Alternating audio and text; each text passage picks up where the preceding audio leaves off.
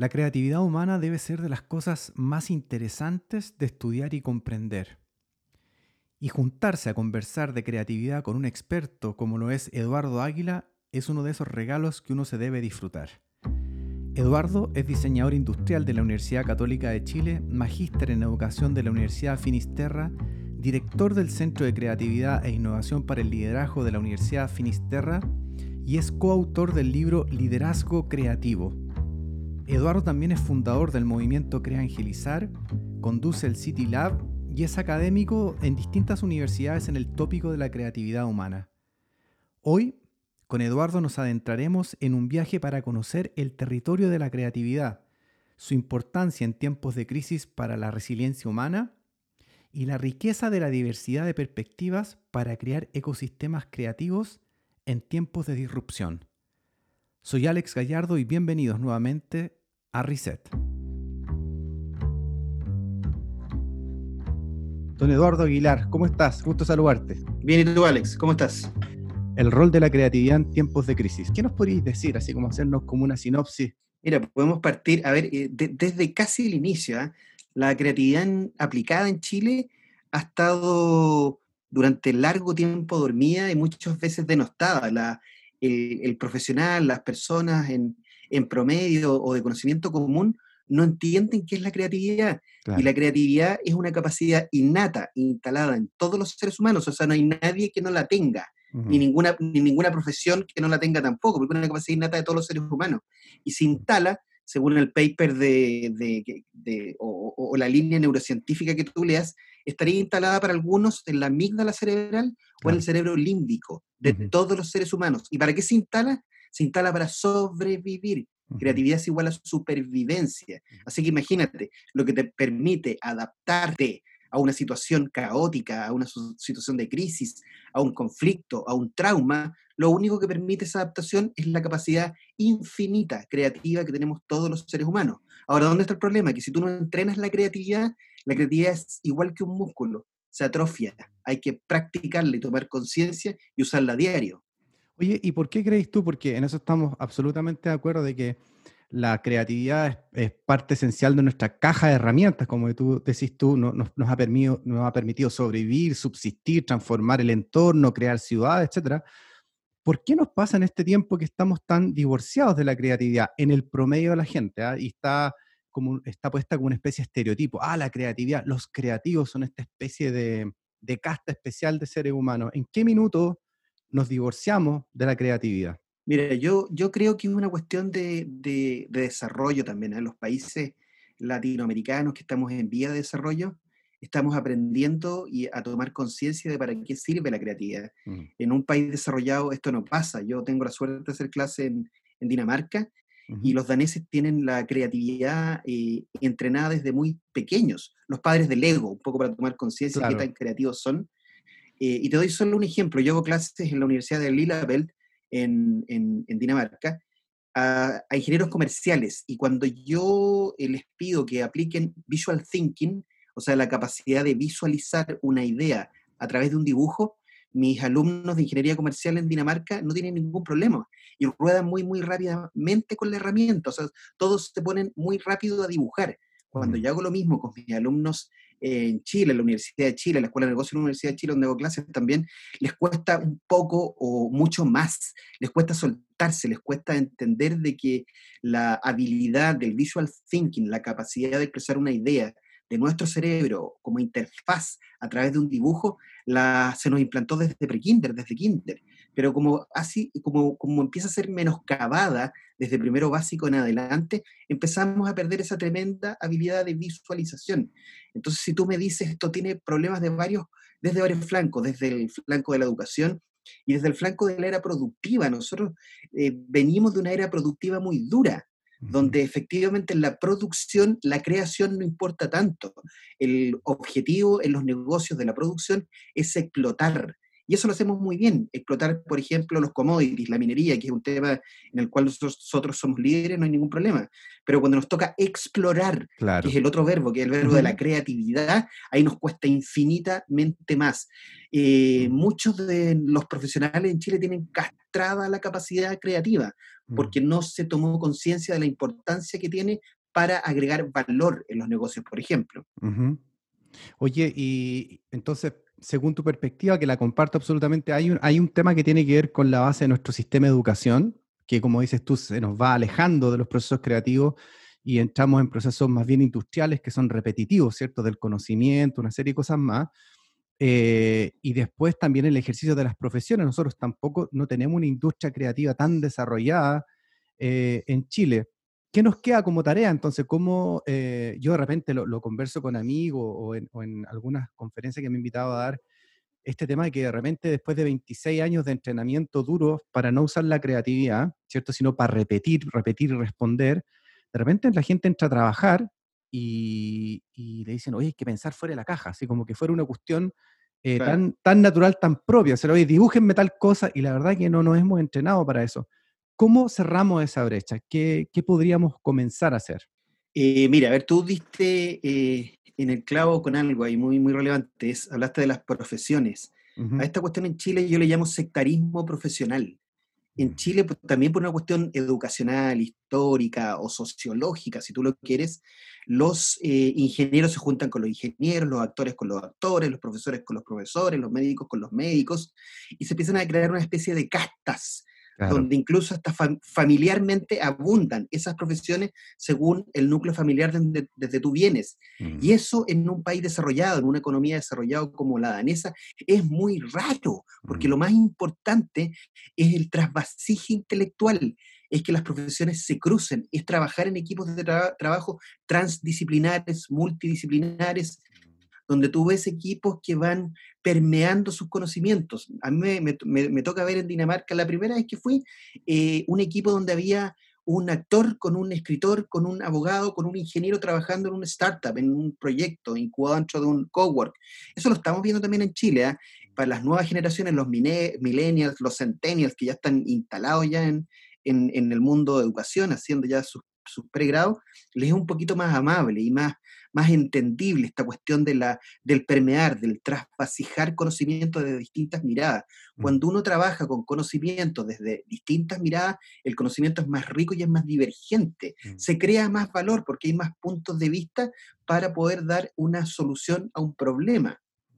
Se vuelve a dar entonces ahí, Eduardo, esta lógica de yo y mi perspectiva, tú, Eduardo, y tu perspectiva, y un tercer fenómeno que ocurre que esta tercera perspectiva que se forma al cruzar estas dos perspectivas, tanto la tuya como la mía. Y ahí aparece la divergencia en realidad. Es, difícil que exista divergencia cuando hay una misma mirada desde todo, desde es el mismo ángulo de mirada de todos los participantes de la conversación.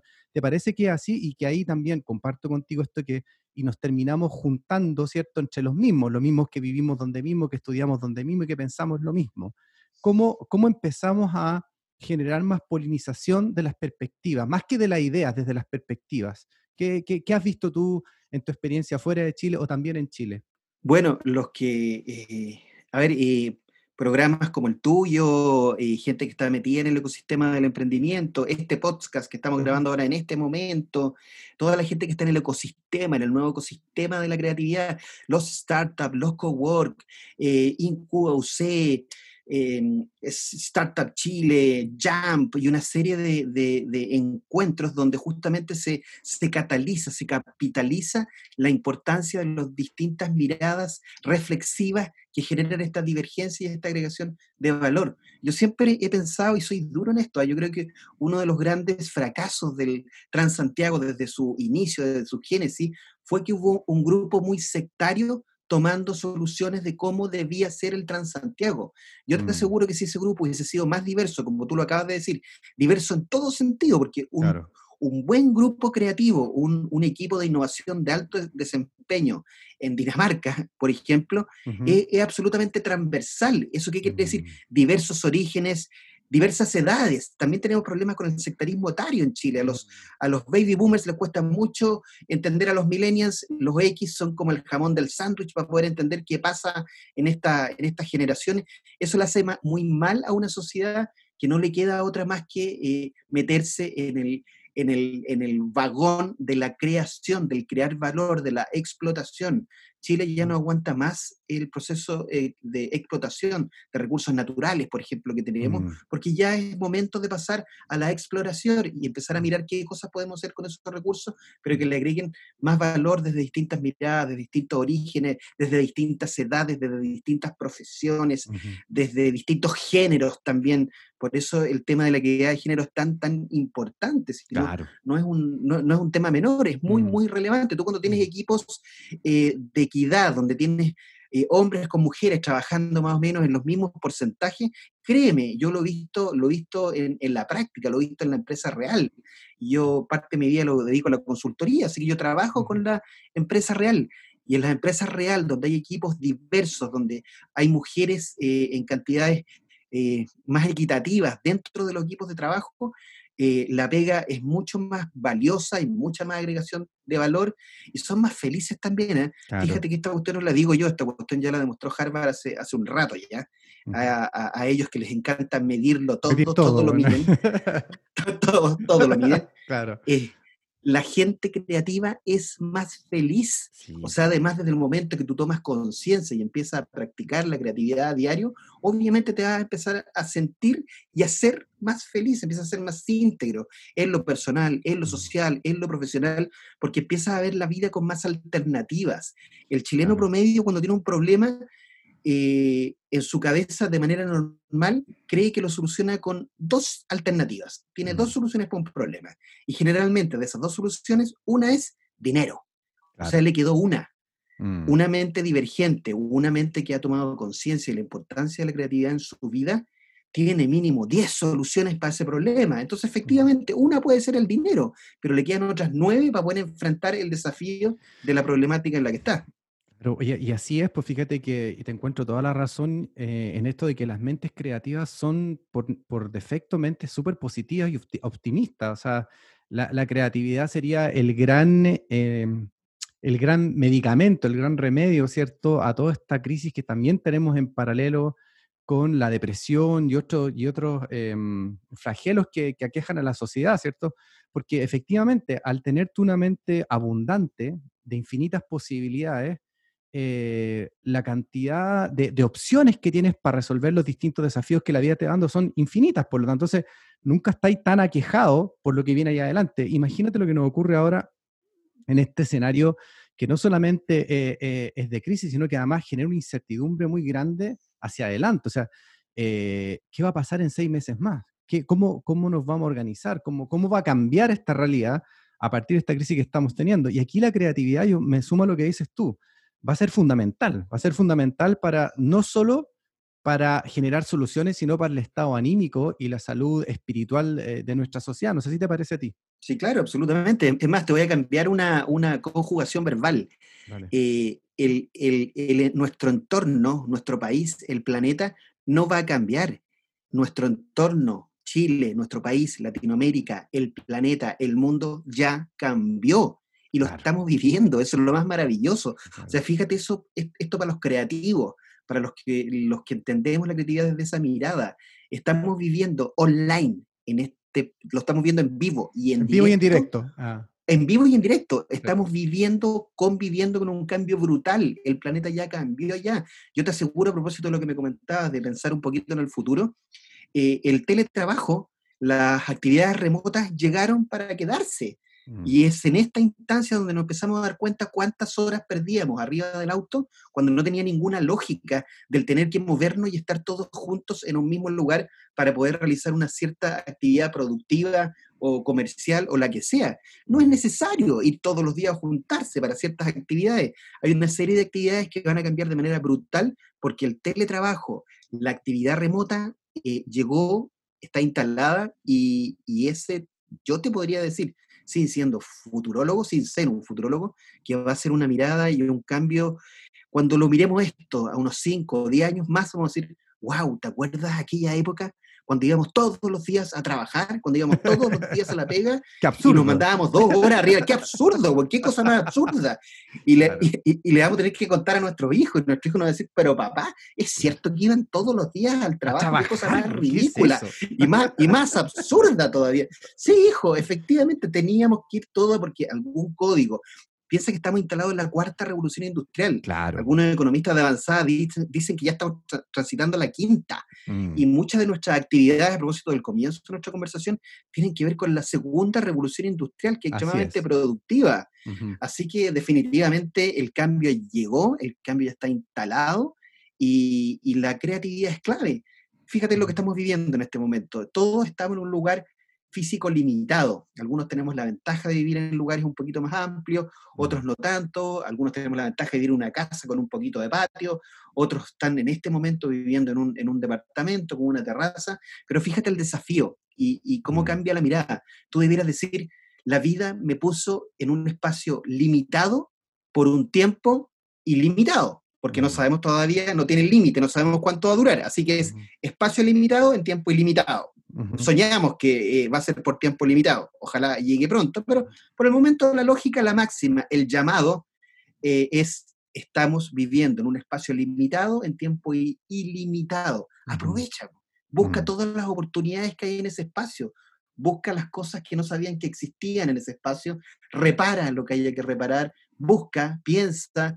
Eh, en este momento cuando la, la- la mente empieza a diverger, te van a faltar herramientas para tu teletrabajo, por ejemplo, y, y no te vas a dar ni cuenta cómo te vas a ir poniendo creativo día a día para ir solucionando ese problema de las herramientas que no tienes hoy día en este espacio limitado para poder solucionar temas de tu teletrabajo. Es fascinante, o sea, si tú te sientas a reflexionar, que es una cuestión que nos cuesta mucho también. Nosotros mm, somos más bien reactivos que reflexivos como sociedad. Así. Reflexionar es ponerse, ponerse en modo, eh, en modo no hacer nada, en modo, reflexión. eh, En modo vacío, dicen los, los zen. ex- Exacto, tú, En modo vacío, claro. en- en- tú te pones en modo vacío sin Ujú. tenerle horror al vacío, porque la sociedad occidental le tiene mucho horror a veces a ese vacío. No, te pones en, en- en modo vacío, como tú muy bien lo dices, y dices, ¿de qué lo empiezo a llenar en esta nueva oportunidad? ¿Hasta dónde está eh, el alcance de mis brazos, de mi caminar en este nuevo espacio con el que tengo que vivir un par o tres meses o, o- o lo que sea? Y te van a aparecer ideas maravillosas, tremendas. Oye, y en este espacio que nos regaló la vida, porque es, es un regalo para todos nosotros, en- eh, independiente de qué condiciones estemos viviendo esto, eh, ¿con qué barreras se encuentra la gente en términos generales para poder impulsar su creatividad, despertar su creatividad, aplicarla en, en sus distintas eh, dinámicas o disciplinas de la vida? Lo que te ha tocado ver a ti, ¿cuál, ¿cuál nos podrías contar tú que son las principales barreras de la creatividad? Mira, la- las principales barreras tienen que ver con la imaginación y con la capacidad de juego. Eh, les vamos a recomendar a tu audiencia de que vean una charla TED de Baltinger, de Harvard. Tú lo puedes buscar, eh, Baltinger Harvard. El TED está subtitulado, se llama Una buena vida, y es el estudio más importante que ha hecho Harvard en la historia de la humanidad, se podría decir, que estudió a un grupo de seres humanos, a un panel, eh, a una selección, el estudio ya va llegando a los 100 años, eh, y lo empezó a estudiar desde, desde que tenían, desde que eran adolescentes, desde los 15, Ujú, teenagers, por ahí, ujú, y, y hoy día los más viejos tienen, que están vivos todavía, tienen noventa y tantos. ujú. Y no quiero hacer un spoiler, porque es interesante ver este TED, un TED muy cortito, dura 10 10 minutos, es de los. TED cortos. Eh, pero, ¿qué es lo interesante de este análisis que hace Baltinger? De partida, Baltinger dice: Yo soy el tercer científico que está a cargo de este estudio, y eso es muy raro, porque efectivamente, Mm. o se fueron muriendo, se fueron retirando, pero el estudio sigue vivo hasta el día de hoy, y hoy día se están ana- analizando más de 2.000 personas. Pero para hacértelo simple, se va estudiando a las personas durante su vida, y cuando van llegando al final de su vida, eh, se les hace una pregunta clave. Ah, por ahí por los 80 años se les pregunta, ¿qué te hizo feliz en la vida? Y es impresionante eh, la respuesta eh, de, de- de este grupo etario, donde, número uno, el dinero no fue lo que los hizo feliz. Y empiezan a aparecer unas series claves que no te las voy a contar para no generar el spoiler, pero lo, pero lo interesante dentro del estudio es que él dice que una de las cosas más importantes de los seres humanos que se la pasan bien en esta vida, en este tesorito de vida, en este espacio-tiempo que, nos otorgó eh, las energías del universo, Dios, o, dependiendo de la tendencia político-religiosa, eh, lo más importante es no perder la capacidad de juego. Quienes siguieron jugando en sus trabajos, quienes convirtieron a sus compañeros de trabajo en compañeros de juego, terminaron siendo más sanos, más felices y otra serie de alternativas que las va a descubrir una vez que veas el TED. Pero la imaginación y el juego es clave, pero también podemos retomar algunos temitas que hemos conversado. En nuestra educación, estoy hablando de Chile, en nuestra educación formal en Chile, eh, en nuestra economía, en nuestro contexto, en nuestra cultura, nuestras políticas de estados, nos empezaron también a coartar la capacidad de imaginar, la capacidad de soñar y la capacidad de jugar. Así que si tú me dices hoy día cuál es el principal consejo que yo te podría dar y que varios científicos y varios papers lo avalan, es eh, aprovecha este espacio que te está tocando hoy día limitado y vuelve a imaginar, vuelve a jugar, vuelve a, vuelve a, actuar sin razón, que también mm. eso es muy, es muy sano también, pero, pero sobre todo imagina y sueña. Fíjate que me, me, me acordé mientras te escuchaba, y, ya tenemos anotado ahí el, TED para verlo, me acordaba de este experimento que se hizo hace un par de años em, con esta inteligencia artificial y, y, le preguntaron a la gente de DeepMind por qué habían elegido el juego, el juego para poder hacer desarrollo de inteligencia artificial. ¿Por qué no eligieron otra disciplina? ¿Por qué eligieron el juego? Y él explica ahí que el juego tiene varias em, condiciones que permite explorar la mente humana en su estado más primitivo, pero también en su estado más iluminado. O sea, cuando estamos jugando, en realidad, es cuando nuestra mente está más iluminada que nunca.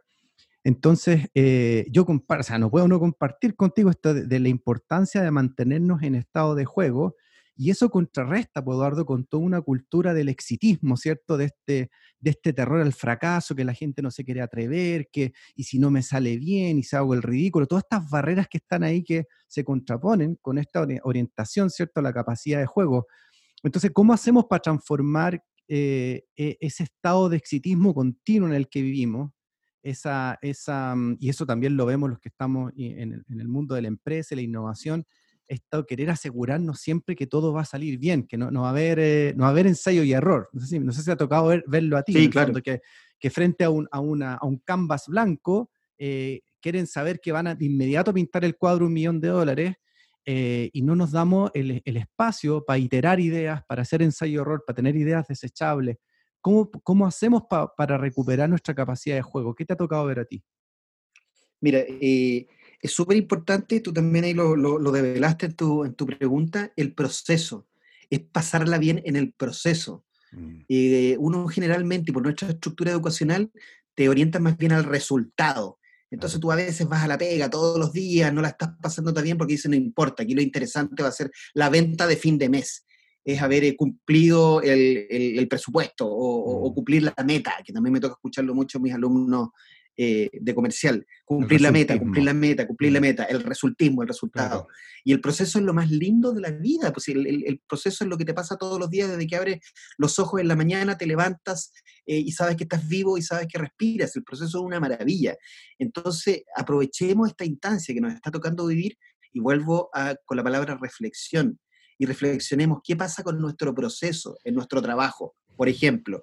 Y aquí te quiero regalar eh, eh, dos verbos que no están tan nítidos tampoco en la, en la sociedad chilena y en la sociedad laboral chilena. Mira, eh, imaginemos que estamos en un, vamos a ocupar la imaginación, que me gusta mucho. imaginemos que estamos sin cuarentena, ya que estamos trabajando de manera normal y nos estamos levantando todos los días a la pega y al trabajo. cuando tú te levantas en la mañana, abres los ojos y dices, tengo que ir a trabajar, estás en un serio problema. Claro. Porque tú debieras abrir los ojos en la mañana y decir, y levantarte con ánimo, con muchas ganas y decir, quiero ir a trabajar, no tengo que ir a trabajar.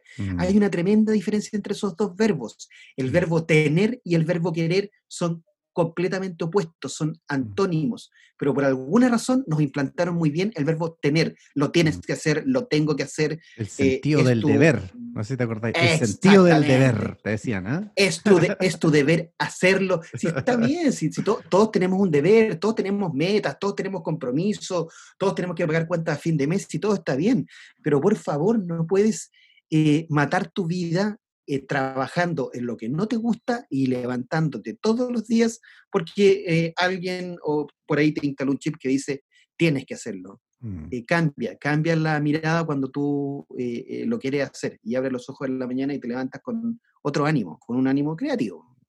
Cuando queremos hacer y, disfrutamos el proceso, está espectacular.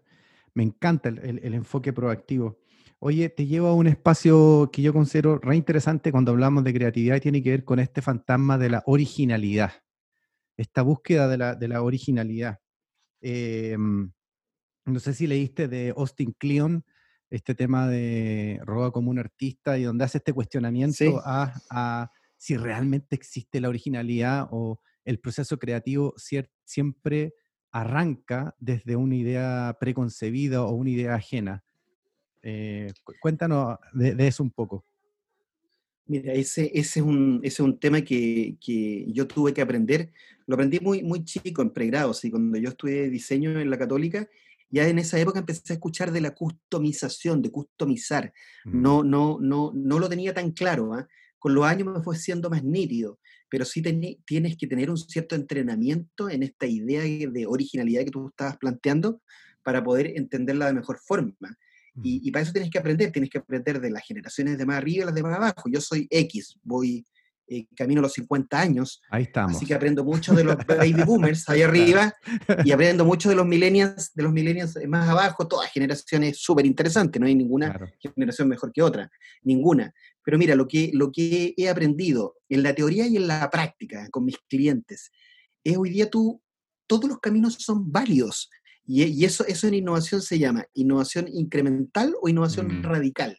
Tú puedes tomar una frase de alguien, tal cual, como está construida, una famosa frase de Einstein, por ejemplo, y tú ponerle de tu cosecha, tú ponerle tus propios ingredientes, y en ese momento pasa a ser tuya, porque la customizaste a tu manera, porque hiciste una innovación incremental, le hiciste un upgrade, le hiciste una mejora a esa frase. Y también puedes hacer una frase completamente nueva que no existía eh, y que es completamente innovadora, es completamente radical, y esa cuestión se le llama innovación justamente radical, y también es válido. Las innovaciones radicales, que es un nuevo statu quo, un nuevo paradigma, una nueva forma de hacer, es tan, tan, tan o igual de valiosa que una innovación incremental, que agregarle un poquito a customizar algo que ya está hecho. Ambos caminos son absolutamente válidos hoy día. Lo importante es que en el proceso A en el incremental o en el B, en el radical, haya mucho de tu, de tu sentido, de tu forma de hacer. Yo creé una frase, ¿ah? eh, en, este proceso de la creatividad dije, eh, voy a hacer mi propia eh, frase, voy a acuñar mi propia frase de qué es creatividad. Porque a mí no me convencían todas las frases que leía. Leía frases de Sid Hall, un famoso psicólogo, o leer a Sir Ken Robinson, que va mucho uno de los padres de la creatividad, o Edward de Bono, que es de los clásicos la, eh, más, de, nuestra, de nuestra línea, nuestra de nuestro, generación, claro. mundo. Y dije, voy a hacer la propia mía. Entonces, en este momento hice una innovación radical.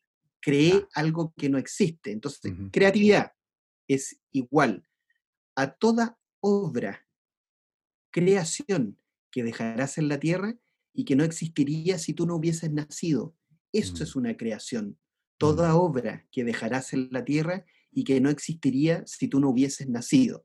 Por ejemplo, el, libro Liderazgo Creativo que nos tiene muy, muy, muy contentos, estamos en la cuarta eh, edición con, Marcelino Garay, que es el coautor del libro, somos dos los coautores de este libro, nos tiene muy contentos y eso es una creación. Si yo no hubiese nacido, el libro no existe. O más aún, tú, Alex, si tú no mm. hubieses nacido, este podcast no existe. Y mm. tú mañana cuando veas que este podcast tuvo cientos, miles, ojalá millones de reproducciones, tú vas a decir, wow, si yo no hubiese nacido, esto no existiría. Es así de simple. ¿Dónde está el problema? Que como no tenemos conciencia, que somos seres humanos, personas, raza humana, creativa, mm. dejamos de crear. Y, no lo tenemos como hábito y no es tan importante. No, la creación para la raza humana es un mm. deber moral. Todos mm. tenemos un deber de crear, porque cuando tú creas, mejoras la calidad de vida tuya, de tu entorno, se genera impacto social positivo siempre. Siempre agregas mm. valor. Si no haces nada, no va a pasar nada. Sabes que me estaba acordando de, entre las locuras que he hecho, a, propósito de lo que estáis contando de, la originalidad, me dio un tiempo y me, tomé unas clases de, la historia del jazz. Y fíjate que en el jazz, que debe ser de las expresiones artísticas donde tú más puedes ver el, proceso creativo ahí en vivo y en directo, em, te explicaba, este profesor explicaba que hay toda una, mm, hay toda una especie de discusión filosófica en torno a la originalidad, porque muchos eh, de los grandes em, em, músicos, ¿cierto?, del jazz, en alguna de sus obras generaban algo que se llama un motivo o una mención que era usar una figura musical que había usado X hace mucho tiempo atrás y la ponían en un nuevo contexto, ¿cierto?, de, lo que ellos estaban tocando. Entonces, en un minuto eh, se encontraba muy choro porque era como una mención. Estoy mencionando a, a Thelonious Monk, por ejemplo, lo estoy, eh, eh, le, hago, le hago una especie de tributo, pero bueno, pero ¿de quién era, de quién era entonces la, la originalidad? ¿Quién era el autor de la obra completa? Si estáis citando a otro. Entonces, se generó toda una discusión alrededor de esta cuestión por derechos de autor, etc. Y, fíjate que em, finalmente, eh, y me tomo de tus palabras, eh, no podemos separar, la por lo tanto, la creatividad de la colaboración, porque al final siempre vamos a estar partiendo de la idea de alguien. O sea, esta idea de este podcast puede ser muy original, pero yo estoy partiendo de alguien que lo hizo y también estoy creando contigo esta, esta obra que se llama esta conversación, por ponerlo de alguna manera. Entonces tampoco logramos separar tan radicalmente, yo creo que la creatividad de la colaboración, de que finalmente somos esta conciencia, ¿cierto? Esta conciencia que crea eh, y no soy yo solo, solo creando. Eh, y, y, te lo menciono porque, porque esto también se ve en los sistemas de educación y también se ve en los sistemas de trabajo esto eh, del individuo creativo más que las comunidades creativas. No sé si te toca verlo a ti. Sí, claro, me toca, de, hecho, me acaba de hacer acordar. De hecho, tú mencionáis tu libro que también es una co-creación, es una colaboración con alguien más. Exacto. Y, aún si lo, hubierais, y si lo hubierais escrito solo, habríais necesitado un editor, habríais necesitado... O sea, siempre la creatividad está en un ambiente colaborativo finalmente. ¿O no te parece? Así es, mira, mucho y me hiciste acordar varias cosas que voy a tratar de, concentrarlas en una, en una respuesta. Eh, hay una cuestión que le hace muy mal a la creatividad y son los prejuicios, prejuicios de cualquier tipo. Es, no, yo no voy a tomar un pedacito de esta canción porque me van a prejuiciar, porque podrían asociarme que pertenezco a un cierto grupo, una cierta tendencia de algo. Yo no me voy a vestir de cierta manera porque me podrían prejuiciar, qué sé yo. La palabra prejuicio es otra horrible palabra que está instalada también en nuestra, en nuestra sociedad. Y me acordé de Quincy Jones a propósito del jazz.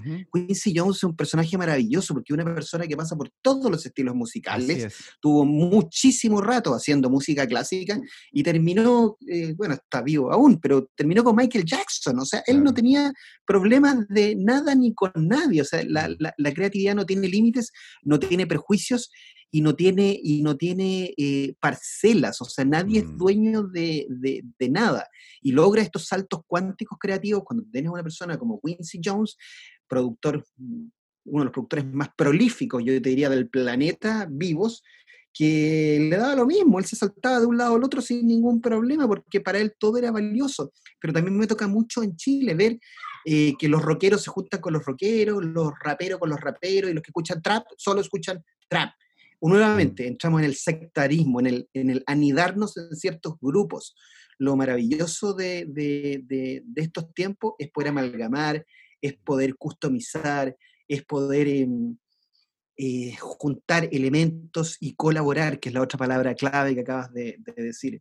El, LinkedIn tiene un informe hace muy poco en el World Economic Forum que pone las tres habilidades blandas más importantes de los seres humanos hoy día. Y la primera es creatividad, la segunda es colaboración y la mm. tercera es persuasión. Entonces, mm. fíjate, es muy, muy importante la colaboración. Mm. Estamos en una sociedad colaborativa y por eso proyectos colaborativos como, como, como Spotify, Spotify es pura colaboración y es pura, pura, buena, y es pura buena onda. O sea, este tema de los podcasts es muy nuevo. En y los audiolibros que van a venir muy fuertes en pues. Spotify también son muy nuevos. Tengo un amigo que estuvo en la, en la feria del libro alemana el año pasado y me decía, Eduardo, si recién Spotify dijo, ok, ya yo también voy a ir a los audiolibros con colaboración, buscando amigos, buscando acuerdos con los editores y qué sé yo. Pues. Estamos, estamos en la era de la colaboración definitivamente. Hay un muy buen autor que se llama Jeremy Rifkin, que tiene un libro que se llama La civilización empática, y él justamente habla de que Rifkin dice, esta es la era de la empatía, esta es la era de la colaboración. Eh, este planeta se empieza a mover más bien horizontalmente que verticalmente.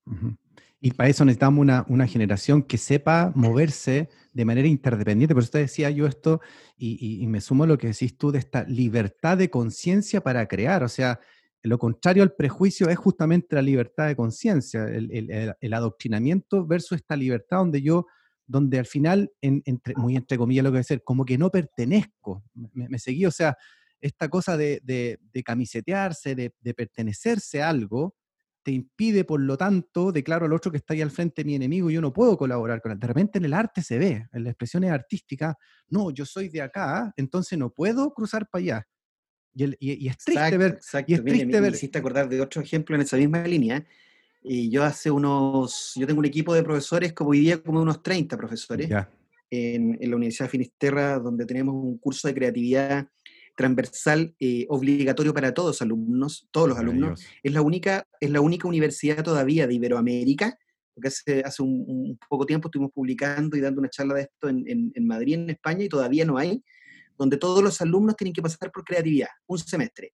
Si un actor un médico, un abogado, un ingeniero no aprueban creatividad en la FIMIS, no egresan, porque es un mínimo obligatorio. Y además el curso se toma de manera eh, eh, conjunta. Todas las profesiones entran, eh, si tú quieres, revueltas a una sala de clase, entonces les toca trabajar con, con futuros profesionales o con carreras que no, no es la que te, la, que te pertenece. Mm. Entonces ahí es clave, es clave la, la colaboración, la interdependencia, eh, Diversidad. Y este trabajo que se va haciendo de manera eh, muy, muy, muy, muy divergente. Es, mm. es, ser gentil con lo que saben, lo que sabe el otro, el que sabe de otra línea. El no, el no estigmatizarlo o no prejuiciarlo porque es actor, a propósito de lo que tú dices. O no te voy a prejuiciar porque eres abogado. ¿no? Aquí todos estamos aprendiendo de, de esta habilidad que, que sumada eh, genera, es mucho más valiosa, mucho, mucho más valiosa. Oye, cuéntanos de tu libro, Creatividad en los Negocios, cuéntanos de, este curso que se, que se liberó durante la cuarentena, que está súper entretenido y que, al que todos nosotros podemos acceder para poder mejorar nuestras ah, eh, habilidades creativas. Cuéntanos un poco más de eso. Mírate, me, quiero ir un poquito al pasado porque a mí me llena de orgullo esto. ¿ah? A mí hace unos, el, año pasado me llamó Iván Vera, que para mí es el gurú de la innovación en Chile. Fabuloso. y, ha, personas que... ha hecho muchísimo por la innovación en Chile. Mucho. Para mí, una de las personas que más saben. Y un día me, me, suena el teléfono eh, y contesto, era Iván Vera, y, y, me dice, Eduardo, me gustaría que tú como referente de la creatividad eh, hagas la serie curso de Turingo de creatividad imagínate lo que eso fue para mí, es como, a mí me encantan los Rolling Stones, es como que me hubiese llamado Mick Jagger. Para tocar la guitarra. Me está llamando, claro, me está llamando Mick Jagger para que lo acompañe. Yo no la podía creer, yo llegué contándolo a la casa, sí, pero le, decía a, mi mujer, a la, a PAME, pero ¿cómo puede ser esto? Así es como el gurú, tú me has escuchado hablar de él, te he mostrado las charlas TED de Iván, me mm. viene escuchando hace años, yo he sido eh, alumno en algunas ocasiones de, de Iván también, es como mi gurú y te llame por teléfono, una cosa maravillosa. Bueno, Turingo eh, es un proyecto liderado por Iván Vera, es el, como él mismo lo dice, es el Netflix de la educación, ese es su propósito de escalamiento del, proyecto. Se iba a lanzar oficialmente ahora el 18 de marzo, justamente con eh, mi serie curso de creatividad en los negocios. Eh, obviamente no se pudo hacer el lanzamiento. Entonces, después de estar encerrado aquí una semana en la casa, me aparece la palabra clave o la pregunta clave en creatividad que tú muy bien eh, conoces, Alex. Eh, la pregunta clave en creatividad es, ¿y si el y si, ¿ah? el y si genera el pensamiento divergente? Pues, claro. lo, lo, alterno. Te tengo que confesar, yo estaba en el baño y dije, muy tarde, y dije, ¿y si Oye, ya que no lo pudimos lanzar. Gran espacio de inspiración el baño para los creativos. hay grandes historias, hay grandes historias al respecto. Eh, ¿no? Y además tiene como eco el baño, entonces tiene, tiene su lógica, es como, tiene rebote el baño. Y dije, ¿y si, ¿y si llamo a Iván y le digo que voy a renunciar a todos los derechos de, de mi serie de curso y dejémoslo gratuito? Es la mejor instancia para dejarlo gratis, gratuito. Llamé a Iván, él me dijo, pero me parece una estupenda idea, no sé cómo no se nos había ocurrido en este proceso, de, llevamos como una semana eh, acuartelados, encerrados, me parece estupendo, se consultó con el directorio y el directorio tomó la decisión de dejar la serie de cursos de creatividad en los negocios gratis, gratis, para todo el mundo, está en la plataforma abierta para todo el mundo gratis, es un, sitio igual que Netflix, Turingo, turingo.com, turingo.com. Perfecto. Turingo.com, tú entras eh, la, la, serie mía está en la parte superior, está arribita, eh, pinchas y dice acceso gratis, tienes que llenar una ficha muy, muy, muy cortita y desde ese momento puedes empezar a disfrutar de los cinco capítulos con cinco tareas eh, que tiene la serie y va a estar gratuitos mientras dure la cuarentena, entonces hay que aprovecharla. Y cuando digo aprovecharla, ahí le pedimos mucha ayuda a gente como tú, que está más en los medios comunicando, por favor, la gente de Arica, la gente de Antofagasta, la gente de, Copiapó, la gente de La Serena, la gente de Temuco, que hoy día está recontra súper encerrada, la gente de Punta Arenas, de Puerto Williams, por favor, bajen el curso, está gratis porque enseñamos del capítulo 1 al 3, se lo podría ver toda la familia, si tú quieres, ¿eh? del 1 al 3. El 4 y el 5 es más para emprendedores, startups, qué sé yo. Pero del 1 al 3 incluso te podría juntar con la familia, porque en el 1 dejamos eh, de relevancia porque es importante la creatividad para la vida. Por favor, eh, tómenlo en serio. Eso es lo que decimos en el 1. Así que ahí está, turingo.com, creatividad en los negocios, gratis mientras dure la cuarentena. Un gran, un gran, eh, una gran plataforma de mi hoy muy buen amigo Iván Vera, a quien le agradezco infinitamente ese llamado. Nos sumaremos todo entonces, porque eh, es una tremenda, como dices tú, la creatividad para la vida y por defecto después para los negocios. Eduardo, te quiero agradecer por esta súper entretenida conversación, por todo lo que hemos aprendido contigo. Espero que tengamos otra ocasión para conversar en otro episodio, ya entrar más en detalle del proceso creativo. ¿Qué te parece si algún día nos juntamos a hablar del proceso creativo, más que la creatividad? Pero yo encantado. Para mis, mis talleres son de proceso, así que ahí podríamos ser, podríamos ser un, la principal herramienta que yo ocupo es el design thinking como herramienta para aplicar la creatividad. Lo ocupo hace ya 15 años. Eh, yo tuve la suerte de recibir entrenamiento de Javier Traslaviña, que venía llegando de IDEO de Stanford aprendiendo la, técnica del design thinking.